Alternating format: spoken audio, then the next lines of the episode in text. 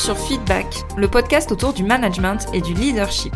Je suis Elodie, manager depuis 14 ans, et ma mission, c'est d'aider les salariés et entrepreneurs à prendre confiance en elles pour manager sereinement leur équipe.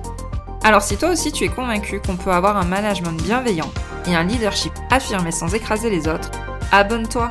Tu trouveras ici tous mes conseils et retours d'expérience pour t'aider à devenir une des leaders de demain. Je te souhaite une agréable écoute.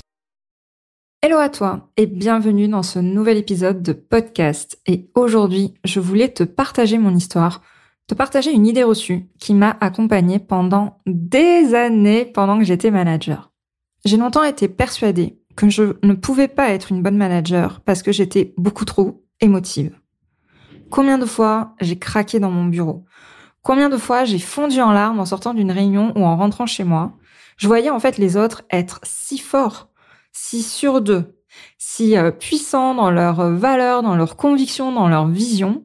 Et en fait, je me disais que j'étais qu'une faible à ne pas savoir gérer mes émotions, à ne pas savoir contenir mes larmes de colère, mes larmes de frustration ou de tristesse. Et en fait, j'ai mis beaucoup de temps à accepter cette facette chez moi.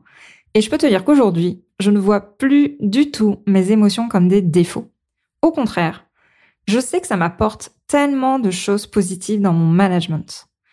Et je me suis dit du coup bah, que ce cheminement que j'ai pu faire par rapport à mes émotions, par rapport à ma sensibilité, pourrait toi aussi t'aider si tu penses être dans cette situation dans ton quotidien de manager.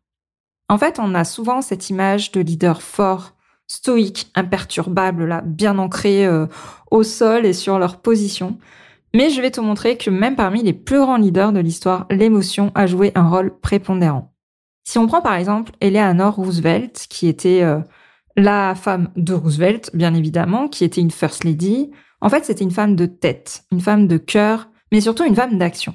Et elle vivait en fait dans une époque où l'opinion publique était encore plus dure envers les femmes aux positions de pouvoir qu'aujourd'hui, et elle faisait face à énormément de critiques. Et en fait, ce qui la distinguait des autres First Lady, c'était ses émotions. En fait, elle a utilisé sa sensibilité pour ben, ressentir profondément en elle toutes les injustices et elle a décidé de s'en faire la porte-parole. Elle a été en fait euh, une défenseur acharnée des droits de l'homme, des droits des femmes surtout. Et en fait, c'est grâce à sa capacité à se connecter avec ses émotions, avec sa sensibilité, qu'elle a réussi à se connecter avec les défis des autres, avec les défis des Américains. Et en fait, son empathie n'était pas une faiblesse, c'était son super pouvoir. Et j'ai envie de te citer une deuxième personne aussi qui clairement exposait sa sensibilité, qui clairement exposait sa vulnérabilité et qui a su quand même entraîner derrière elle tout un peuple, même au-delà d'un peuple, c'est la princesse Diana. Alors, elle est connue comme la princesse du cœur et elle était bien plus en fait qu'une figure royale. Elle était reconnue pour son empathie qui était euh, tellement contrastante avec le reste de la famille royale, et elle était reconnue pour sa capacité à connecter avec les personnes de tous horizons. On la voit, elle va serrer des mains, euh, peu importe la personne qu'elle avait en face d'elle, que ça soit euh, des personnes, des présidents, euh, des rois, etc., ou que ça soit des populations malades qu'elle pouvait croiser, ou des Australiens, des Africains, peu importe qui elle avait en, face d'elle, en fait, ben, elle connectait avec ces personnes-là. Et en fait, tu vois que ces deux femmes ont été des leaders elles ont laissé une marque forte dans le monde malgré leur sensibilité. Et donc je voulais te montrer déjà par ces figures historiques que c'était possible.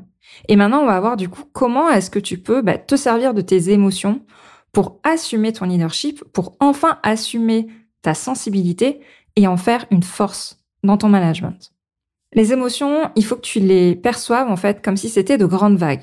Alors pas celles que j'ai chez moi. Euh, moi, je vis à Montpellier, à côté de la mer Méditerranée, donc là, il n'y a pas de vagues. Clairement, faut le dire. Non, on va parler des grandes vagues, là, les grandes vagues puissantes, quand la mer peut être déchaînée à certains moments. Bah, tu vois, en fait, ces vagues puissantes, elles peuvent être aussi parfois douces, mais elles sont parfois aussi déchaînées. Et en fait, elles sont le reflet de la profondeur et de la puissance. Et tes émotions, en fait, c'est pareil. Comme ces vagues, elles peuvent parfois te submerger, mais elles sont aussi le reflet de qui tu es réellement. Et comme tout bon capitaine de bateau, tu peux apprendre à naviguer avec, à utiliser leur puissance à ton avantage plutôt que de les voir comme une menace ou comme une faiblesse. Car oui, ça a clairement des avantages d'être une manager qui est sensible, qui est émotive. Je sais que personnellement, j'ai réussi à développer une intelligence émotionnelle qui est devenu un de mes atouts numéro un en tant que manager. Et franchement, si on m'avait dit ça il y a dix ans, je l'aurais jamais cru, ça c'est sûr. Alors oui, parfois, je vais avoir un flot de larmes qui va être difficile à contrôler.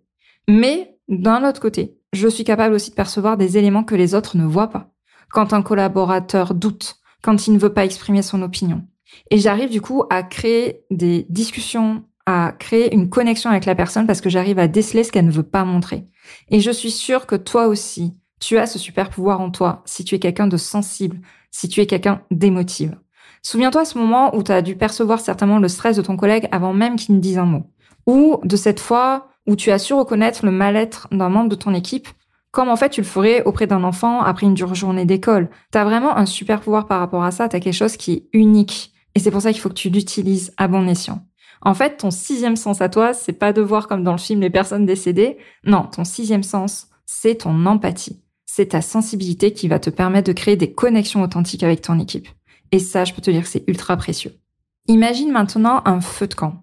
Pas le brasier là euh, apocalyptique euh, qui cherche à aller toujours plus haut, à crépiter toujours plus fort et qui finit par brûler en fait avec des étincelles tout ce qu'il y a autour. Ça en fait, ça représente le manager toxique. Non, toi en tant que manager sensible, émotive, tu es ce doux foyer qui rassemble et qui réchauffe. Tes émotions, quand elles sont bien canalisées, elles apportent chaleur, lumière et même le petit bout de marshmallow grillé à ton équipe qui vient les réconforter. Et avouons-le, qui peut résister à un bon marshmallow bien grillé là au feu de camp?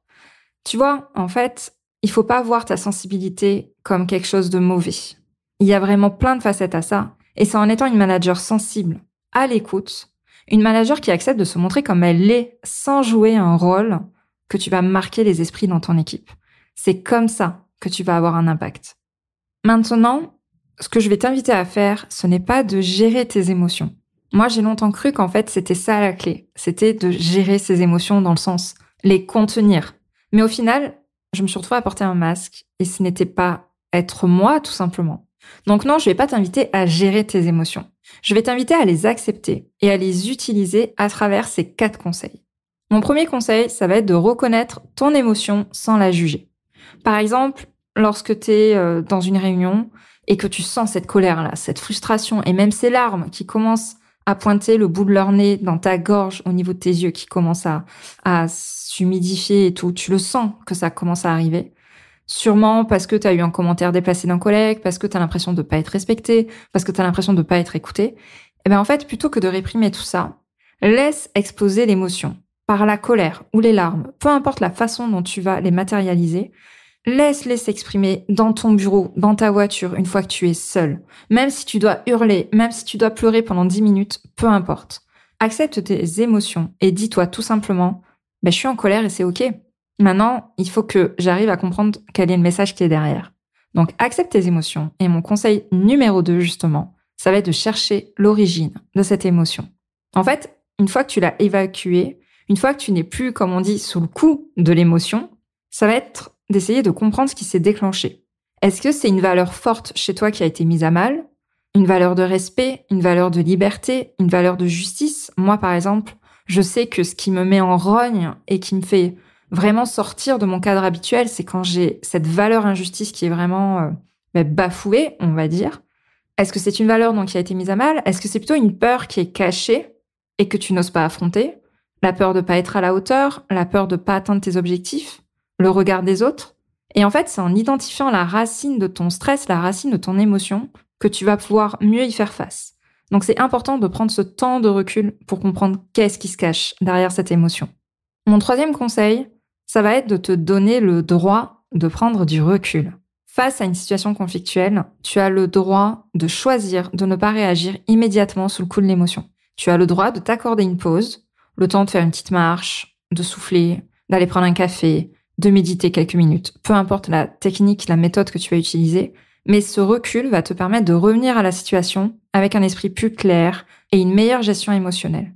Et donc ça, t'hésites pas à dire que tu sois en pleine réunion ou face à quelqu'un, écoute, j'ai besoin de faire une pause de 5 minutes et on revient sur le sujet un petit peu après. Tu es tout à fait en droit de l'exprimer et tu es tout à fait en droit de prendre ce recul. Donc n'hésite pas à le prendre. Et mon dernier conseil, ça va être de ne pas te laisser submerger par l'émotion, mais de t'en servir. Peut-être que tu te sens frustré par une politique de ton entreprise qui te semble injuste. Eh ben, au lieu de ruminer cette émotion, utilise-la comme carburant. Propose des améliorations, exactement comme tu le ferais chez toi si tu voyais que quelque chose n'allait pas pour ton conjoint, pour tes enfants, peu importe. Sois responsable des actions, sois proactive. Sers-toi de tes émotions, qu'elles soient positives ou négatives, pour passer à l'action. Au lieu de te plaindre d'une certaine situation aussi avec ton équipe ou avec ta direction, ben, organise, je sais pas, un brainstorming pour discuter euh, des défis qui ont été rencontrés et essayer de trouver des solutions avec ton équipe. Tu as plein de pistes possibles pour utiliser ces émotions comme carburant. Tu vas voir qu'en fait, tes émotions vont devenir un catalyseur pour améliorer les choses et pour avancer. Et ça, c'est super important quand on est manager. Pour finir, je t'invite à garder en tête la dernière phrase que je vais te dire. Si être sensible, ça signifie être humaine, être empathique, être compréhensive, alors oui, ose et sois fièrement sensible. Sensible, c'est pas être fragile. Il y a une nuance derrière ces mots-là. Et je t'invite que la prochaine fois que tu vas entendre quelqu'un te dire que tu es trop sensible, vraiment réponds merci pour le compliment. Parce que tu n'as pas à avoir honte d'être une manager sensible. J'espère que tous ces mots t'auront parlé. Oui, j'ai pas été tendre dans l'épisode d'aujourd'hui, mais c'est vraiment les étapes par lesquelles je suis passée. C'est vraiment ce que j'ai vécu. Et je peux te dire que je voyais vraiment ma sensibilité, mes émotions comme quelque chose de négatif il y a des années. Ça remonte au moins il y a 7 ou 8 ans. Et maintenant, je sais que ça en est devenu une vraie force. Et j'ai réussi à les mettre au service de mon management. Donc, je t'invite, à travers cet épisode et à travers ces conseils, à en faire autant. N'hésite pas à venir discuter avec moi en DM sur Instagram ou sur LinkedIn pour me dire ce que tu as pensé de l'épisode. Si tu l'as aimé, n'hésite pas aussi à laisser une évaluation sur Apple Podcast ou sur Spotify pour ce podcast, à me laisser 5 étoiles. Et du coup, si c'est un sujet qui t'intéresse, vraiment, euh, n'hésite pas à venir m'en parler. C'est avec plaisir que j'entamerai la discussion avec toi. Je te souhaite une très bonne fin de journée et je te dis à la semaine prochaine. Je te remercie d'avoir écouté cet épisode jusqu'au bout. Si tu l'as apprécié, je t'invite à t'abonner sur ta plateforme préférée et à me laisser un commentaire 5 étoiles. On se retrouve au prochain épisode pour parler management et leadership.